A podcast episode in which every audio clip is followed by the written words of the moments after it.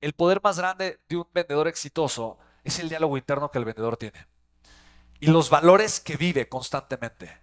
Y de él aprendí una frase. La frase es la siguiente. Cada vez que me dicen que no, me hago más y más fuerte. Cada vez que me dicen que no, me hago más y más fuerte. Cuando yo tengo la historia correcta de las cosas que pasan, le doy el significado correcto. Yo necesito contarme la historia correcta, porque antes para mí el no que significaba rechazo, abandono, sufrimiento.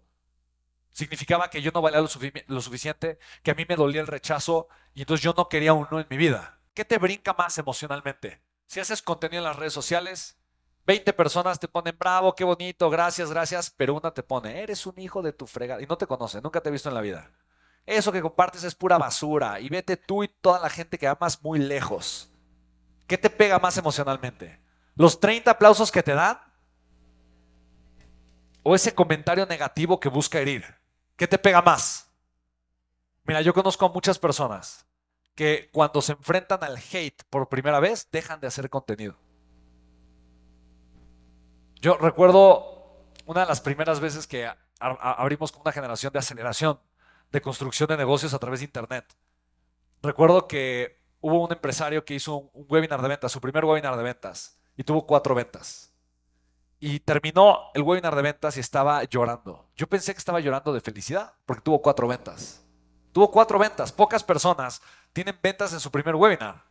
¿Estás de acuerdo? Y él tuvo cuatro. No solo recuperó su inversión, la multiplicó, generó un resultado increíble, pero estaba llorando. Y él estaba llorando de enojo, porque una persona dentro del webinar le tiró hate. Le tiró hate.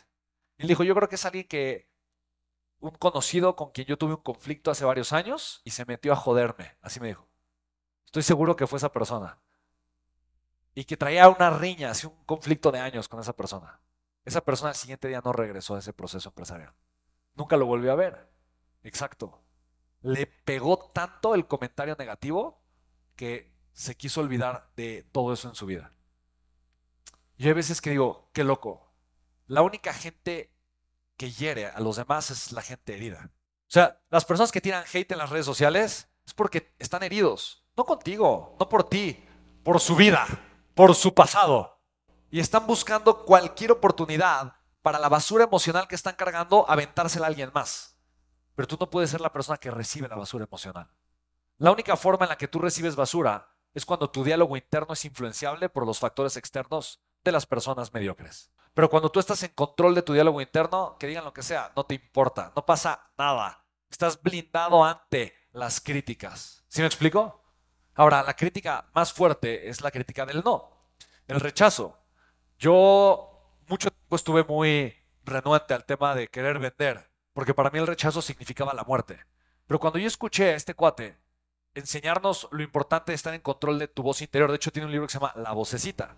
Hay un libro de Blair Singer muy recomendable que se llama La vocecita, que lo único que dice es si tú estás en control de tu voz interior, tu vocecita, entonces vas a ganar en la vida, punto final. Y en la parte de las ventas, esa vocecita, literal, tienes que ayudarte a pasar rápidamente de un no a otro no para encontrar el sí. Fíjate, Brian Tracy me decía, yo, tuve, yo tengo constantemente, siempre tenía un 22% de conversión. Eso quiere decir que para que Brian Tracy tuviera una venta, 4.9 personas le tenían que decir que no, 5 si lo redondeamos. O sea, si Brian Tracy quería 22 ventas, tenía que recibir 78 nos. Entonces, él iba más por 78 nos para tener 22 Sí, Chicos, yo igual lo sé, yo tengo mi porcentaje de conversión en webinar, en evento presencial, lo que tú quieras. Evento presencial Plexum 25. Si yo quiero 25 ventas, 75 me tienen que decir que no. Si a mí me importara más el no que el sí, yo dejaría de vender. Mi empresa moriría y dejaríamos de crecer. Nos importa mucho más el sí que el no. Pero al 99% de la gente le importa más el no que el sí.